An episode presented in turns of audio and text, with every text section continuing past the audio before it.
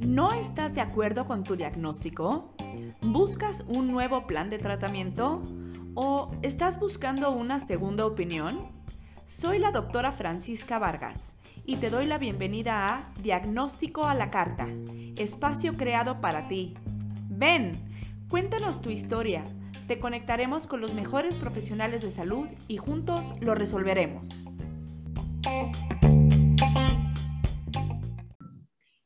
Hola a todos, bienvenidos a un episodio más de Diagnóstico a la Carta, este podcast que está, em, que tiene la finalidad de escuchar el testimonio de todos los pacientes que, em, que nos quieren contar su historia, nos quieren contar si necesitan a un doctor, si necesitan a un, a un especialista y o si eres un especialista o un profesional de la salud y quieres sensibilizarte un poco sobre lo que le pasa a los pacientes y también si es que eres un profesional de la salud para ver si puedes ayudar a ese paciente o si lo quieres ayudar y nosotros con gusto podemos conectarte.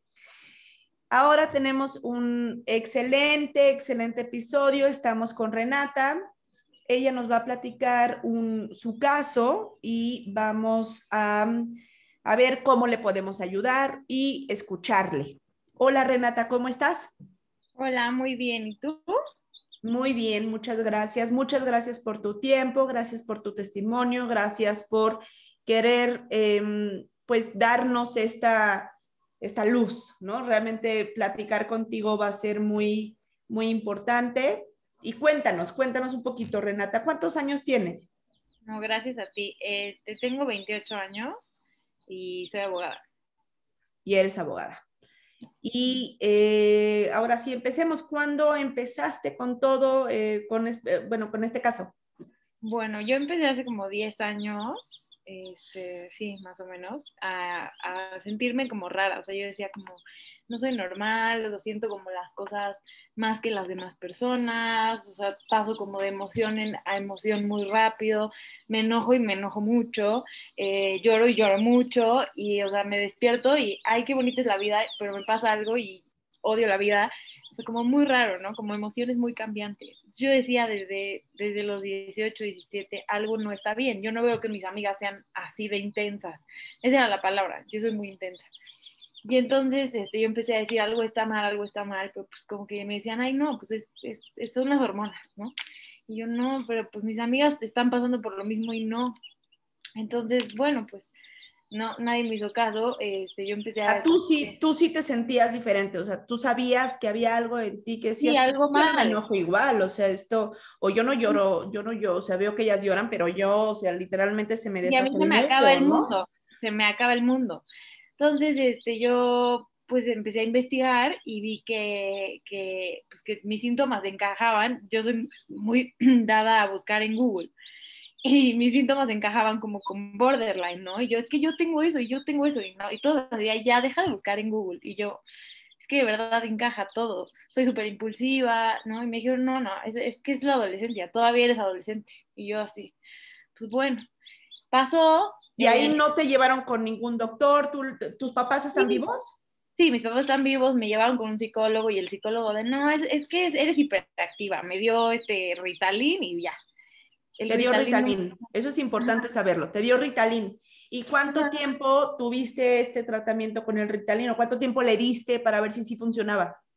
Pues, bueno, eso fue un psiquiatra, psiquiatra, o sea, y era psiquiatra como psiquiatra, que es como para niños, adolescentes.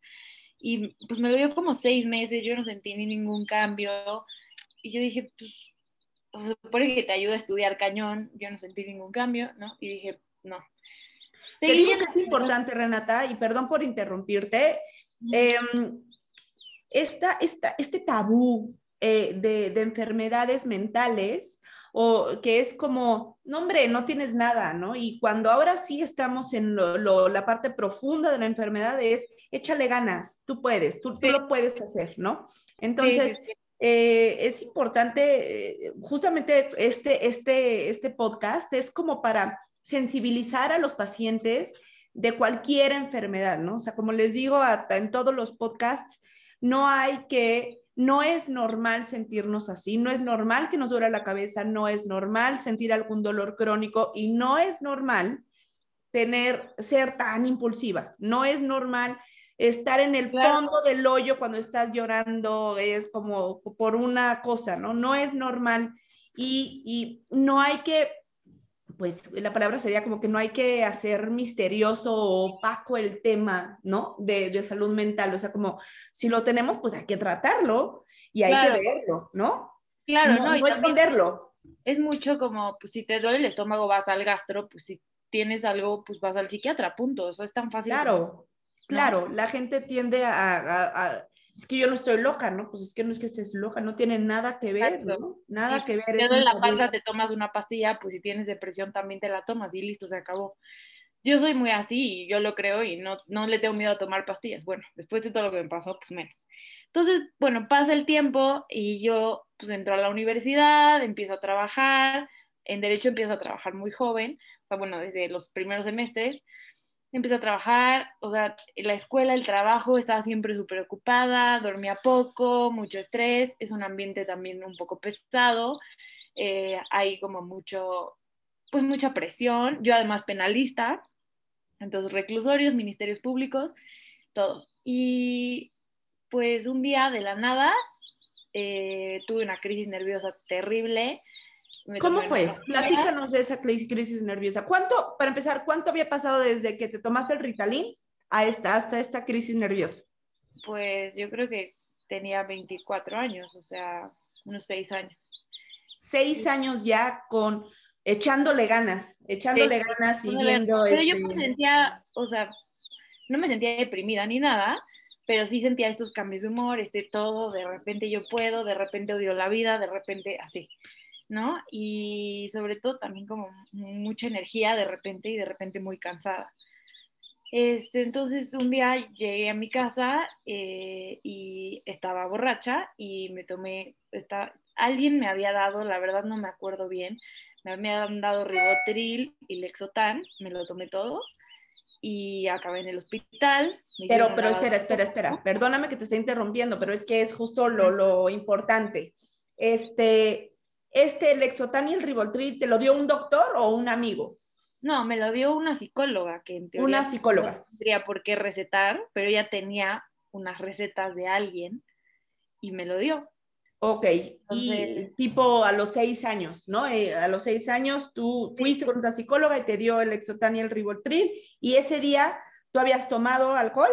Sí. Y decidiste tomarte los dos eh, ¿Por qué? ¿Por qué decidiste tomarte los dos? Porque... porque yo dije como, no me gusta la vida, no soy feliz, pero, o sea, fue muy raro porque fue un impulso justamente, ya después, bueno, después de muchos años de terapia, lo entendí, o sea, yo tenía novio, tenía trabajo, la escuela puro 10, o sea, como muy raro, ¿no? Nadie entendía nada. Al día siguiente, mi mamá hablándole a mis amigos porque yo había salido. ¿Y qué pasó? O sea, se peleó con alguien, le habló a mi novio, se peleó contigo, o sea, nadie entendía qué pasaba, ¿no? Me lavaron el cómo estabas? ¿Tú cómo estabas? ¿Qué sentías? Yo estaba dormida, o sea, no, inconsciente. Me lavaron el estómago y yo pues como 15 días no supe nada porque estaba todavía con los efectos. Aunque me lavaron el estómago, estaba muy mal. Me quisieron internar, yo no firmé, porque para internarte en un hospital psiquiátrico tienes que firmar, yo no firmé. Este, y pues empecé a ir a terapia tres veces a la semana. Y ahí déjame interrumpirte otra vez, perdóname. Este, es, les quiero platicar a todos que eh, los medicamentos que ella tomó son medicamentos que se usan para psiquiatría, para diferentes trastornos, ¿no? Este, por ejemplo, el ribotril es una benzodiazepina que se usa para, para la ansiedad, sobre todo, y, em, y y llama la atención porque te lo recetaron, y llama la atención porque eh, los episodios de ansiedad, el, el, seguramente el psicólogo, la psicóloga que, que, te lo recetó, dijo, ay, no, pues seguramente lo que ella tiene es ansiedad, ¿no? El exotan me lo dieron para la ansiedad y el ribotril me lo dieron para dormir. Para dormir, cuando pues Eh, de hecho, este, eh, no es recomendable dar ribotril para dormir y hay muchos pacientes que sí los toman para dormir, ¿no? Sí, es súper adictivo además. Es súper adictivo y es, es, es, psicoactivo, ¿no? Entonces, es, qué interesante eso que cuentas, ¿no? ¿Cuánto tiempo habías tomado el, el Exotan y el ribotril? Pues como unos cuatro meses, yo creo. Cuatro meses. No me acuerdo mucho, fue hace mucho, pero sí, más o menos. Ok, y ahí entonces decidiste tomarte los dos y quedaste eh, fuera de circulación por 15 días. Sí, y ahí es cuando empezó todo, y, o sea, bueno, ahí fue cuando yo, o sea, no me acuerdo, como 15 días. De ahí, pues mi mamá obviamente empezó a hablar con psiquiatras, con todo, y pues consiguió, ya sabes, la recomendación que te recomiendan, ¿no? Este es buenísimo, mil gente le recomendó doctores, y decidió ir con uno del hospital español, este, yo ni me acuerdo de la primera vez que lo vi, pero bueno, pues él, ya sabes de que hay que hacerle estudios, todos los doctores te mandan estudios, está perfecto, y me mandó a hacer un mapeo cerebral y un, eh, sí, un mapeo cerebral. Un electroencefalograma. Ajá. Y cuando me lo hacen, y una tomografía. Cuando me lo hacen, me lo hacen en una clínica en otro lado. Eh, y entonces él dice, es que no, tiene epilepsia. Todo esto es porque tiene epilepsia. Y yo dije, bueno, yo ahí todavía ni enterada. Y yo, ah, ok, bueno. Mi mamá, ok, ¿cómo y qué hay que hacer? Me empiezan a medicar para la epilepsia. ¿Pero te suspendieron el ribotril y el lexotan o era parte? No, totalmente. Y él es psiquiatra. Yo, hasta ahora, donde entiendo, me tendría que haber referido con un neurólogo. Él sigue medicándome para la epilepsia y, digo, y dice, sí, bueno, también está deprimida, pero pues sí, epilepsia. Y me tiene medicada para la epilepsia seis meses. Seis meses. O sea, después de este episodio del Lexotan y el Ribotril, fuiste con este doctor y te recetó un anticonvulsivo, o sea, bueno, para la epilepsia durante seis meses más. Sí, y bueno, muchas medicinas más. O sea, yo tomaba muchas medicinas. o sea, no me acuerdo los nombres, pero sí. Y mi mamá empieza como, o sea, yo estaba seis meses estuve de verdad de que dormía todo el día, no comía, bajé muchísimo de peso, horrible. Entonces mi mamá empezó a decir, pues algo no está bien, o sea, ¿Qué sentías tú? Platícame, recuerda, recuerda ahí, ¿qué, sentías tú? O sea, yo eran unas ganas de dormir, de acostarme, sobre todo de acostarme. O sea, estaba sentada platicando o comiendo y era de, no me tengo que ir a acostar. Era una necesidad de estar en la cama todo el día. Ok. De dormir no podía comer porque me dieron una medicina que se llama topiramato, que me quitaba el hambre por completo. Sí bajé muchísimo de peso, no comía nada, este, sueño todo el tiempo. Ni siquiera era como de, estoy deprimida, no, o sea, era realmente sueño, dormir, estaba dopada completamente. Claro. Mi mamá empieza a decir, esto está muy raro, y conoce ella a un epileptólogo por amigo de la familia, y entonces es dificilísimo conseguir una cita con él. Bueno, la hace, se la dan por un favor y vamos con él y le llevamos el estudio en donde dice que tengo epilepsia del lóbulo frontal, no sé qué. Y no, o sea, ve el estudio, ni siquiera lo abre, ve el folder y dice, vean esto, y nos enseña 20 estudios iguales. Los abre y todos decían lo mismo, literal copy-paste y nos dice, tengo todos estos pacientes que me han llegado con este mismo estudio y me han llegado unos operados ya del cerebro porque este estudio dice que tienen epilepsia. Pero no, la, persona, la doctora que hace este estudio, a todos les pone lo mismo y les hace copy-paste. Y yo, o sea, mi mamá y yo así de que, qué en shock. Yo medicaba seis meses. Digo, la verdad mi caso no fue tan grave, pero gente ya operada porque según esto tenían epilepsia. Entonces mi mamá y yo, bueno, en shock. Yo digo, en el momento estaba súper, pues dopada. Ahorita que lo pienso, pues yo soy abogada, o sea, yo hubiera hecho un caso de negligencia médica totalmente. Claro. En el momento yo no estaba en condiciones, pero bueno. Y este, entonces, pues no, a ver, me empezó como, a ver, ¿qué estás tomando esto? Bueno, obviamente no te pueden quitar la medicina de golpe. Entonces me dijo, claro, es importante, perdón que te interrumpa, es importante que los medicamentos psiquiátricos, los, los psiquiatras, los expertos, eh, van dosificando poco a poco para ir eliminando los, los medicamentos, porque como bien dice Renata, muchos medicamentos generan adicción. Y aparte, no solamente eso, muchos medicamentos pues alteran los, los niveles de, neurotransmisores y pues si los cortan de tajo pueden haber efectos secundarios muy, muy severos. Entonces, eh, se va, se quitan muy poco a poco y es, es toda una estrategia que tiene que hacer el especialista para ayudar a que la paciente no caiga en, porque literalmente si los quitan eh, puede ser contraproducente, ¿no?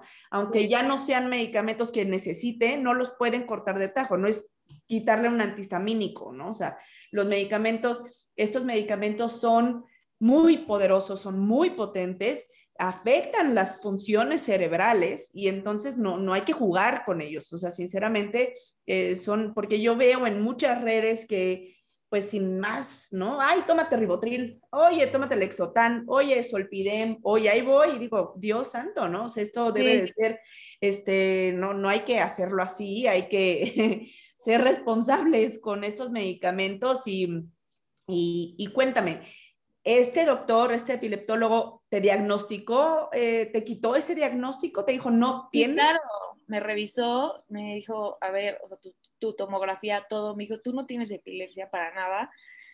Este, o algo tienes. Qué lamentable, qué lamentable. Algo tienes, pero no tienes epilepsia, ¿no? Entonces, bueno, ya fui con otro, eh, cambié, este, fui con una neuropsiquiatra que era la directora de, de urgencias de neurología en el Instituto Nacional de Neurología, también daba consulta en Médica Sur y bueno, otra cosa totalmente, ¿no?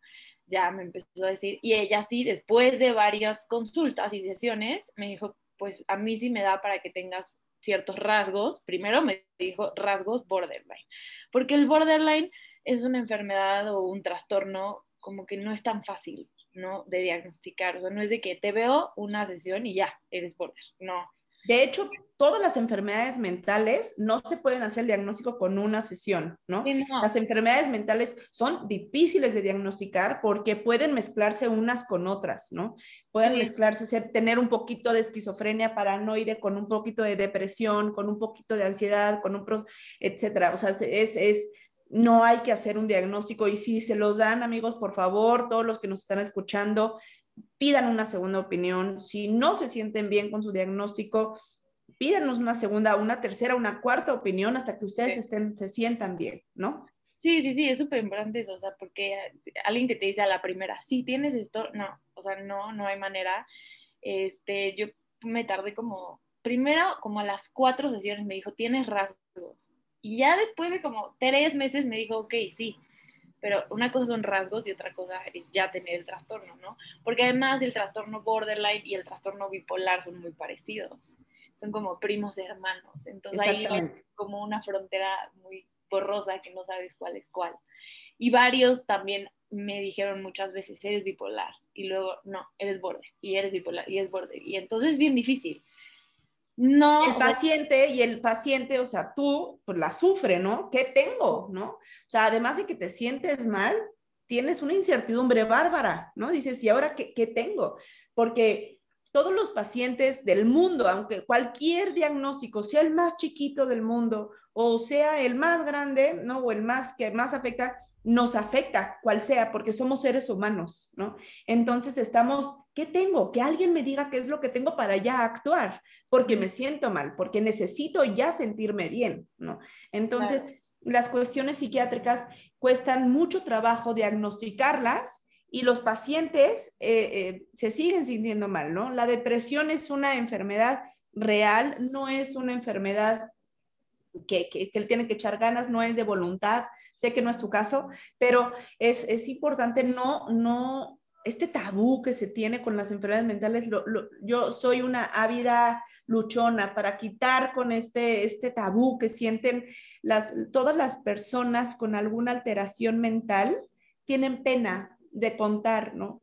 Llama la atención que tú desde chiquita te diste cuenta. Normalmente no se dan cuenta y viven con esto por años y años y años, ¿no? Entonces, pues no hay que, si alguien en su familia, sus amigos, su papá, su esposo, su pareja, su quien sea, tiene algo que lo pueden ver, que la está pasando mal, que no es normal, ayúdenlo y apóyenlo y no, no lo juzguen. Hay que apoyar y hay que apapachar, hay que ayudarles y decirle, vamos con. ¿Sabes que también es súper importante que, por ejemplo, en el trastorno border, es mucho que un día tienes un día perfecto y un día tienes un día malísimo. Entonces, hay veces también que tienes temporadas muy buenas y luego temporadas muy malas. También eso pasa mucho en el trastorno bipolar. Entonces, la gente de repente te dice, es que te ves súper bien, pero tú no tienes nada, es que lo estás inventando. No, a ver, que tenga ahorita un buen día o que, a ver, aprendí después de 10 años a controlar mi ansiedad, no quiere decir que no la sienta. Entonces, por ejemplo, cuando tienes perdón, o sea, por la referencia, pero cuando tienes cáncer te ves enfermo, ¿no? Entonces te ves pálido, te ves con ojeras y no tienes pelo. Pero cuando tienes un trastorno mental, pues te ves bien, ¿no? Y entonces la gente dice, no, no, no, vas a no te vas a cortar la cara para que vean que estás mal, ¿no? Claro, entonces la gente te dice, pues, pero yo te veo bien, pero yo te veo sonriendo, pero yo te veo, pues, que sales y que vas y que paseas a tu perro y que, y tú dices, sí, pero por dentro me siento fatal, ¿no? Entonces también ese es como está cañón. Y por ejemplo, creo que en México está cañón el tema laboral. O sea, porque tú puedes pedir una incapacidad porque tienes este, diarrea, porque tienes migraña, porque, pero no porque te sientes deprimido, porque tienes ansiedad. Está muy cañón ese tema. ¡Wow! ¿Qué tema acabas de tocar? ¿Qué te, mira, me puse chinita. Este, ¿Qué tema acabas de tocar? Es un verdadero tema, ¿no? Es un tema que mm, que me dieron ganas de hacer algo. Yo, si quieres, con gusto, Renata, podemos hacer algo como para cambiar la ley general de salud o ponerlo algo así como y juntarlo, porque ¿qué tema acabas de tocar? Sigo chinita, es, es un tema, em, es, es, un tema por ignorancia, Renata. La, la, gente no sabe, no es por mala fe, eh, la gente piensa que es normal sentirse a veces triste, y es normal a veces sentirse eufórico y es normal, pues todo todos nos hemos querido suicidar o no. Eso, eso no es normal. No es normal quererse suicidar, no es normal sentirse mal mucho tiempo, sentirse triste, estar ganas de estar acostado, etcétera. Y todo eso es un tema tabú que solamente ay, hombre, échale ganas, ya levántate, vístete y vete al trabajo, ¿no? Y entonces, pues no, la gente que tiene estas alteraciones mentales no puede, simplemente no puede, le cuesta muchísimo trabajo y no, no hay que fomentar la ignorancia, sino hay que empezar a hablar más de estos temas y más con la pandemia. Con la pandemia crecieron los índices de suicidio, estaba leyendo que creció 73% los índices de, suicidio, los índices de depresión y de ansiedad hasta 300%. Es una locura, es, es muchísimo y nadie les está prestando atención. Perdón. El suicidio es la quinta causa de muerte en México la quinta.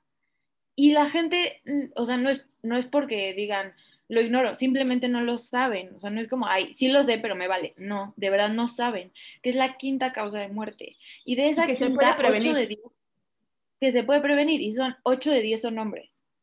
Porque los hombres son como menos eh, dados a ir a terapia, a expresar sus sentimientos, son como más esta cultura, ¿no? De aguántate, no digas, y sé fuerte y sé hombre y sé no Claro, como si fueran robots. Somos seres humanos que, que tenemos emociones y que necesitamos cariño y, los dos somos iguales en cuestión emocional. No, no, no, no, por favor, no polaricemos y no generemos esta cultura que es que ya es obsoleta, ¿no? O sea, ya ahorita ya sabemos perfectamente bien que tenemos las mismas los mismos sentimientos, somos seres humanos que pueden estar tristes los dos, que pueden estar felices los dos y que nos afectan las mismas cosas.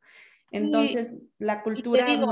algo, o sea, por ejemplo, yo soy como muy, digo, soy abogada y soy como muy feminista y me encanta la lucha y el feminismo y me encanta, o sea, he tomado cursos de lenguaje incluyente, mm, este, temas de género, me encanta el tema, pero también creo que hay que ser como justo creo en la equidad, ¿no? Y creo que en este tema en particular no hay como ese, esa inclusión hacia, hacia el sexo masculino, porque sí es, es terrible el no llores, aguántate, eres hombre y sé fuerte, ¿no? Es horrible. Horrible. yo ya tengo dos amigos que se han suicidado, hombres, y es, es terrible, o sea, porque pues aguántate, digo, los dos tenían trastorno bipolar, pero tengan lo que tengan, ¿no? O sea, es, es, terrible. Claro, y es justamente ese tabú, el, em, un familiar tenía depresión, otro eh, esquizofrenia, etcétera, y hay veces que dicen, es que ella lo está provocando. ¿Cómo vas a provocar inventarte una persona que te hable? ¿No? O sea, no, no, no, no hay manera de, de hay, que, hay que ayudarles a las personas que tienen trastornos, hay que creerles, si eres un profesional de la salud, hay que creerles a los pacientes que se sienten mal. Los pacientes no mienten. Si los pacientes se sienten mal, lo van a decir. Y, y si tú estás haciendo un diagnóstico incorrecto, lo van a decir y te van a decir, es que digo que me sigo sintiendo mal, ¿por qué será? No, espérate a que haga el medicamento, espérate, hay miles de justificaciones y hay que creerle a los pacientes. Esto es básico, Renata, porque los, los doctores estamos muy hechos a la idea de que pues aquí yo soy el profesional de la salud y tú me tienes que creer, porque, porque yo soy y tú no. Y yo intento eh, empezar a, a, terminar con esa práctica, porque no, no, no debe de ser así. Nosotros somos literalmente, aunque se enojen, somos un coach de salud, somos una guía y somos, justamente estamos para eso. Si tú quieres hacer una casa, tú contratas a un arquitecto para que te ayude a los planos. Entonces nosotros, como Connecting Patients, Connecting Docs o diagnóstico a la carta, justamente fungimos como eso, como un broker médico que te orienta y el especialista te va a, a curar. Te llevamos con tu mejor especialista para intentar llegar a, para evitar este, estos 10 años que Renata estuvo dando vueltas con especialistas hasta llegar con el neuropsiquiatra y el epileptólogo, ¿no? Entonces, digo que vamos, porque los pacientes no saben que existen, ¿no? Es, es el psiquiatra no, pues seguramente que viste desde el principio, te voy a recomendar con este psiquiatra cuando yo no te hubiera recomendado un psiquiatra a los 18 años. Sí, claro. Entonces, eh, hay, que, hay que buscar ayuda, pero en, en, medicina no existe esta ayuda, no existe alguien que te diga con quién ir. Lamentablemente estamos muy hechos a las recomendaciones y por eso en el grupo de Connecting Patients veo que, oigan, quiero un cardiólogo y todo el mundo pone recomendaciones y, y no es como debe de ser. Lo que debe de ser es buscar a alguien como yo, que yo me dedico a, decirte exactamente con quién tienes que ir. Yo no doy la consulta, lo da el especialista, pero el especialista, no hay manera de cómo tú llegues al especialista. Entonces, pues bueno, volviendo a tu tema. Ya que eh, tú tuviste este diagnóstico, ya que te dijeron, pues estás con estos rasgos, eh, ¿qué sentiste? ¿Sentiste alivio?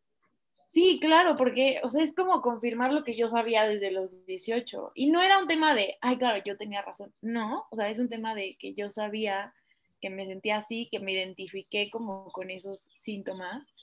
Y pues, o sea, digo, no soy doctora, pero me gusta mucho leer, soy abogada, entonces leo mucho. Leí mucho sobre el tema y me identifiqué mucho. Entonces, que me alguien que es experto en la materia me dijera, sí, sí es eso, pues, o sea, de verdad sí fue como un alivio. Y sobre todo que me dijera, hay medicina para eso, no tienes que sentirte así. Entonces, al principio me fue muy bien con ella, estuve como un año y medio con ella, y después como que empecé a dejar de ver eh, ya como avances, ¿no? Entonces ya como que medio me estanqué. También mi psiquiatra de ahorita me dijo, los borders tienden a ser doctor shopping. Y sí, es verdad. O sea, como que vamos de doctor en doctor en doctor sí es cierto. Entonces, ya, después de ella fui con otro doctor y me hicieron esto, o sea, es, bueno, para mí fue básico, es caro, pero sí, me hicieron un estudio genético. Eh, te toman una muestra de saliva y te hacen un estudio genético y te dicen qué medicinas te caen bien y qué medicinas no, psiquiátricas nada más. Eh, lo mandan a, creo que Nueva Zelanda, Australia, no sé, algún lugar allá. Sí, hay un, hay un estudio así, sí. Ajá. Y para mí fue la salvación, porque yo les decía, es que esta medicina no me cae bien, y esa es otra. También te dicen, no, pues no, o sea, pero es la que es. Yo, pero si hay mil medicinas, ¿por qué me das esta? No me cae bien, me siento mal, me mareo, alucino, veo cosas. Y me decían, no, esa es la que te, te, voy a dar. Y yo, pero siento que no me cae bien. Y había doctores que me decían, sí, está bien, te la cambio, y otros que me decían, no, quédate con esa.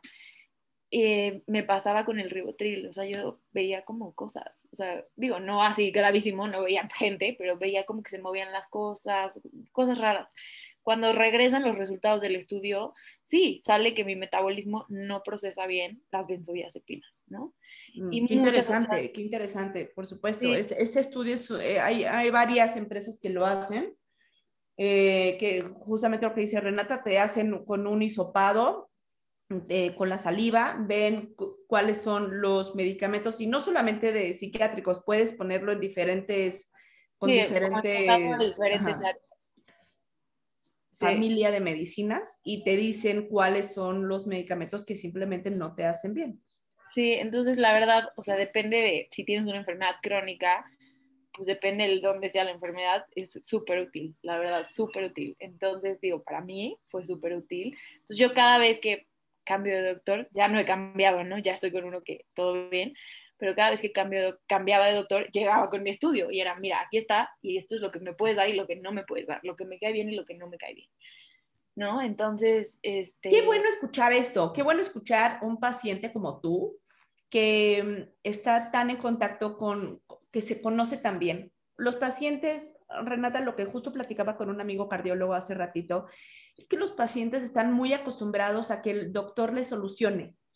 Y eh, y el doctor, como lo digo y lo, dije hace ratito, el doctor está aquí solamente para hacer una guía. El paciente es el que está viviendo su enfermedad. Entonces, él es el que dice, tío, que esto, este medicamento no me cae bien. Y el doctor tiene que saberlo y tiene que creerlo y decir, ok, perfecto, entonces si no te cae bien te voy a dar otro. Y eso solamente pasa cuando el paciente se conoce. Y hay muy pocos pacientes que se conocen. ¿no? Hay, hay doctores a los que no les gusta también.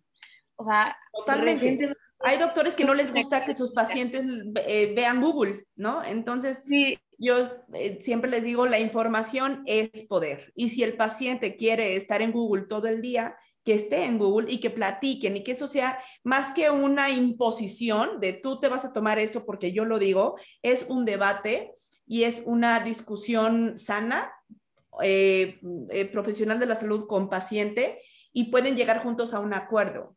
Y es una manera en cómo no se hace, ¿no? No se hace porque los doctores, te digo, esta diosificación del médico es, es que yo te digo qué es lo que tienes que tomar y punto, porque yo sé y tú no. Entonces, sí, nosotros estudiamos por mucho tiempo, unos estudian hasta 20 años, pero quien está sintiendo los síntomas es el paciente.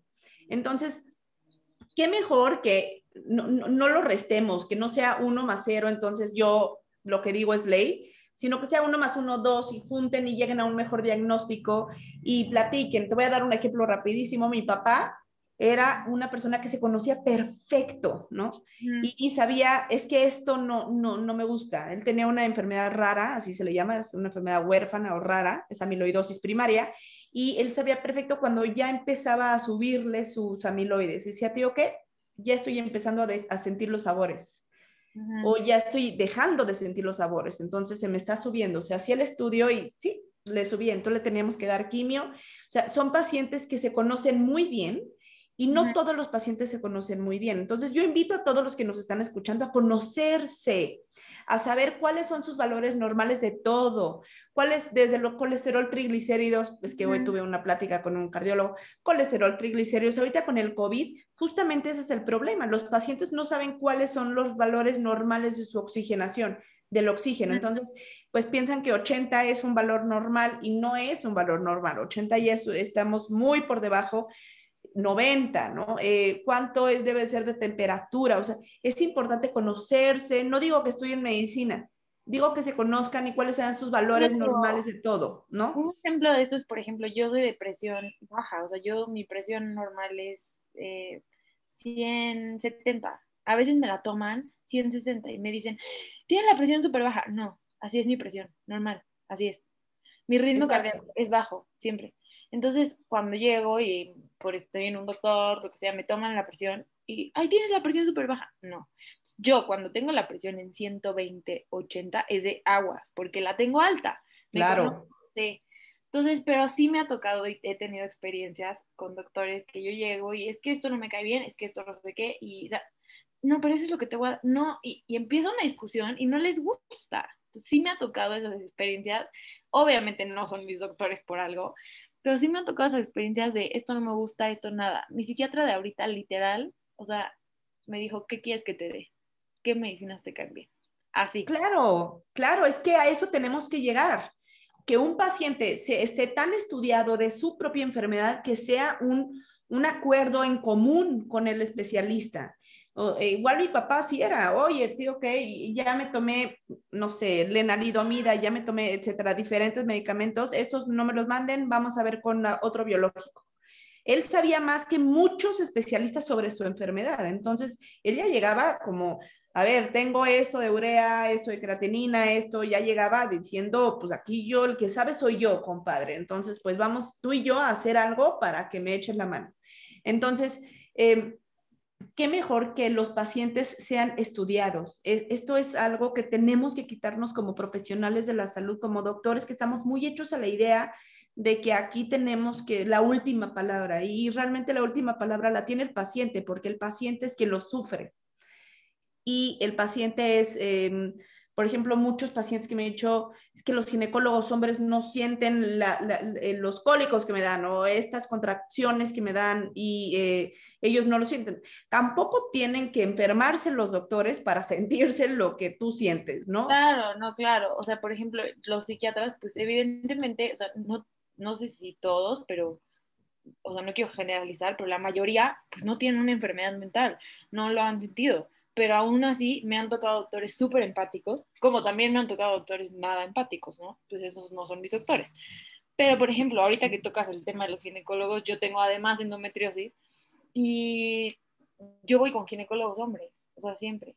Y mi ginecólogo ahorita me hizo una neuroectomía presacrea, que es cuando te cortan o te queman los nervios, porque ya mi endometriosis era muy avanzada, eran unos dolores terribles y, o sea, fue el único doctor que me dio esa solución. Los demás eran pastillas, este, era este, dispositivos intrauterinos, eran eh, anticonceptivos. Yo no quiero tomar hormonas. Y él fue el único que me dio esa solución. Fui con mujeres. Y las mujeres se me hacen como más toscas. O sea, no sé, no, no me acomodé.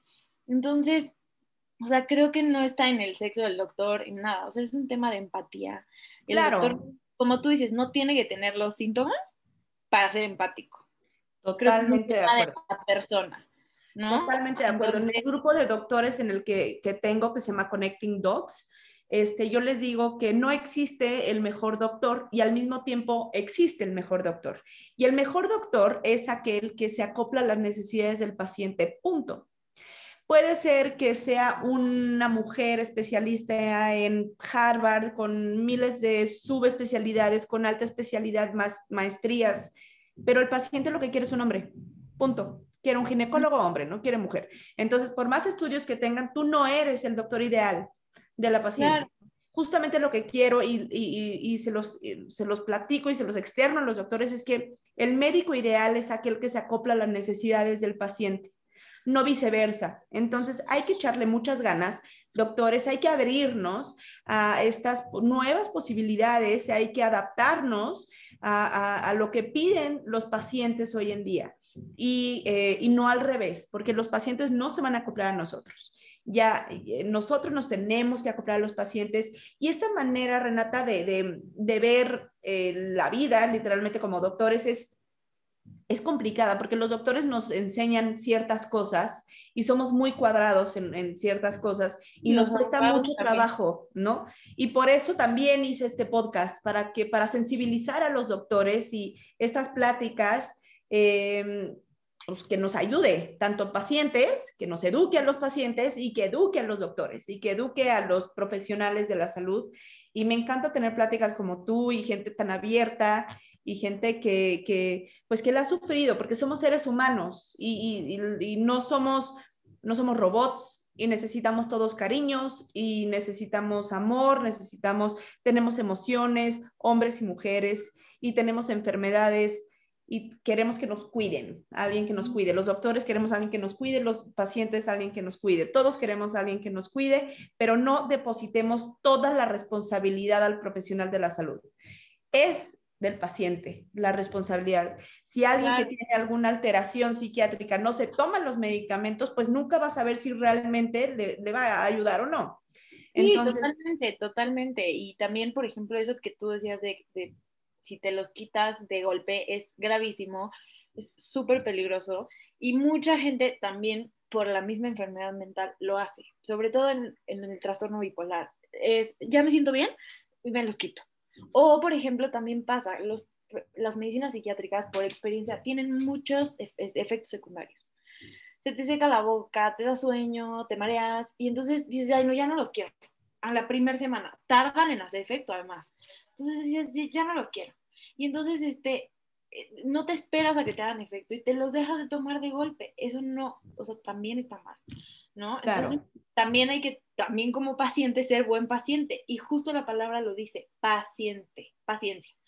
Entonces, también hay que poner de nuestra parte y si el doctor te está diciendo, pues, a ver, vas a tener estos efectos secundarios, te vas a tardar en sentirlo, bueno, también hay que ser paciente y no dejarte, sobre todo en el tema psiquiátrico, de tomar las medicinas de golpe porque los efectos pueden ser catastróficos. Totalmente. Hay una corresponsabilidad de ambas partes. Punto. Eso es lo que hay que, eso es la idea que quiero dejar, el paciente y el médico. El médico puede tenemos que bajarnos un poco la rayita de que no somos Dios y el paciente tiene que subir un poco la rayita de que también tiene la responsabilidad de tomarse el medicamento, de cumplir con el tratamiento y de estudiar su enfermedad. Entonces hay que hacer algo en conjunto. Y cuéntame, Renata, ahora cómo estás, cómo te sientes. Pues bien, este, hace poco tuve una pequeña crisis porque eh, entré a un trabajo que no me gusta nada, que, que, son unos horarios terribles. Yo, o sea, justo en, mi trastorno, mi trastorno se trata más con terapia que con medicinas. Sí tomo medicinas, por supuesto, estabilizadores del ánimo, pero está como muy estable. Pero pues justo es lo que te platico, o sea, no puedes vivir sin trabajar, ¿no? Yo tenía mucho tiempo sin trabajar, entro a trabajar y entro a trabajar a un trabajo de 9 a quién sabe, ¿no? De 9 a veces a 10, a 11, a 12, a 1, a 2, a 3, a veces los... los abogados los negrean, los negrean. Yo, mi hermana es abogada y yo veo cómo la negrean, digo, Dios santo, pobre. Sí. Entonces justo yo empecé como a decir, híjole, yo no puedo, no, o sea, no puedo con esto, yo tengo que dormir. Si no duermo, empiezo con temas de impulsividad, con eh, me pongo muy mal. Entonces, o sea, la gente a veces dice, ay, es que quieres dormir por floja. No, mi estabilidad mental depende de dormir. Entonces empecé a sentirme mal, mal, mal, mal y pues tuve una crisis y, y pues ahorita estoy como eh, tomándome un tiempo del trabajo, pero es justo lo que te decía, ¿no? Me estoy tomando un tiempo para relajarme, pero es lo menos que estoy, no estoy relajada, estoy estresada, ¿qué va a pasar con mi trabajo? Necesito trabajar, porque tengo 28 años, no puedo estar dependiendo de mis papás. Digo, afortunadamente mis papás son súper comprensivos, me apoyan y todo, pero pues no, o sea, no es mi idea. Entonces es un tema, o sea, dices, ¿qué hago? Yo trabajo en el sector público, entonces dices, ¿qué hago? O sea, voy, consigo un justificante, pero ¿cómo consigo un justificante? O sea, mis doctores, pues todos son doctores privados, no son doctores del sector público. Entonces, un sector, eso es muy complicado, de verdad. Y es un tema también, pues que, ¿cómo explicas, no? ¿Cómo le explicas a tu jefe? Eh, es un tema que a veces tienes jefes que entienden, luego tienes jefes que no entienden, que lo minimizan, que como te digo, hay que floja. O que lo hacen enorme. Dicen, no, esta mujer se va a volver loca aquí en la oficina y va a venir con un cuchillo, mejor que hay que correrla. Entonces, son dos polos que, tenemos que educar a la población para que sepan que no va a pasar, o sea, que los, las pacientes están medicadas o están yendo a terapia o etcétera. No, no hay que, este tabú es, es, es, es, terrible. Yo lo veo, no sabes qué seguido lo veo, ¿no? Y me enojo todo el tiempo que me lo dicen, pero es un, es un tema simplemente de educación, ¿no? Es un tema de educación eh, eh, que hay que trabajar con la parte de las discapacidades, ¿no? Eh, hablo de discapacidad laboral, ¿no? O sea, decir, necesito Un, un, justificante porque, a ver, yo tengo esto y necesito que dos semanas, tres semanas, un mes para este tratamiento, voy a ir, eh, necesito terapia para este tiempo y después voy a estar un año sin ir, pero necesito un mes, un mes de tal. Entonces hay que trabajar en esto, no hay que cambiar las leyes, hay que educar a la población para no tener este tabú y este, estar a la defensiva en este tema y pensar que no existe. No, no intenten tapar el sol con un dedo. De hecho, la depresión es la enfermedad más común en el planeta. Sí, una de cada dos personas tienen una alteración mental. En otros países existe, o sea, en otros países te puedes tomar tiempo, en ni siquiera nos vayamos a Bélgica o a Suiza, ¿no? En Estados Unidos pasa, o sea, en Estados Unidos te puedes tomar un tiempo por, porque tienes un tema de depresión o de lo que sea. Entonces, o sea, no estoy hablando de una civilización extrema, así como Suiza, que son súper avanzados, o sea, me, me estoy yendo a nuestro vecino. ¿no? Entonces, si tienen países que lo tienen así, pues ¿por qué no aquí? O sea, no estamos creo que pidiendo así como que algo extraordinario. Fuera de lo común, eh, hay que trabajarlo.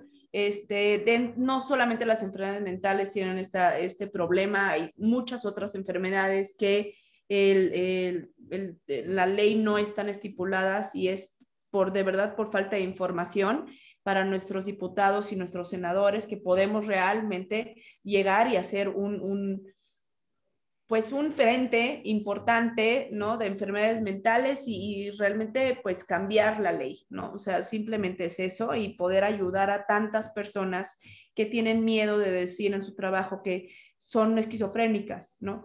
Y la esquizofrenia no es una enfermedad que solamente todo el tiempo están eh, están viendo personas o alucinando este, sonidos, etcétera, ¿no? Son personas que son normales. Todas las personas son normales. Funcionales. Simplemente, exacto, funcionales. Hay que ver, ¿no? Hay que em, estudiar. Sí. Pues bueno, Renata, muchas gracias por todo. Muchas gracias por tu ya te robé más tiempo de lo que, lo que es. Muchas gracias, Muchas gracias por todo. Eh, hay que, mm, si tú me estás escuchando, paciente o doctor, em, hay que abrirnos a, nuevas posibilidades, a nuevas, como tanto digo que hay que estudiar como paciente, hay que estudiar como doctor y sensibilizarnos eh, que los pacientes sufren y que no, no, no, hay que, no hay que ponerlos o etiquetarlos como, Ay, este es un paciente muy difícil, ¿no? es un paciente que, ¿cómo me da lata? Que todo el tiempo está, no, no, es un paciente que le está sufriendo y que por algo le está sufriendo y hay que investigarlo un poco más. Y tú, si tú escuchas a Renata y eh, sientes eh, que tienes la misma, las mismas, los mismos síntomas que ella tuvo al principio, si tú tienes, sientes que tienes una alteración en los estados de humor, si tienes este, ganas de que te conectemos con algún profesional de la salud, ponte en contacto con nosotros en el, en el correo que se llama contacto arroba connectingcorp.net. Connecting con doble N. Connecting Corp, de corporación corp.net. Y nosotros estamos aquí para conectarte con tu mejor especialista y ayudarte para que no haya subdiagnósticos, para que no estés rotando de doctor en doctor y que llegues con el especialista correcto de la manera más oportuna. Muchas gracias, Renata. Gracias por, por, tu tiempo, por tu testimonio. Esta plática estuvo sensacional. Me parece que salieron muchos temas que la gente tiene que ver, que tenemos que poner el punto en el, dedo en el renglón y que no hay que, no hay que soltarlo. Hay que educarlo y, con gusto tú y yo nos juntamos y hacemos una modificación en la ley y una, ahí una minuta, un, este, no minuta, no, una ley ciudadana y la ponemos en el Congreso. Muchas gracias por todo. Gracias. Y gracias a ustedes por escucharnos. Eh, nos vemos la siguiente semana en este podcast que es Diagnóstico a la Carta. Muchas gracias. Gracias. Bye bye.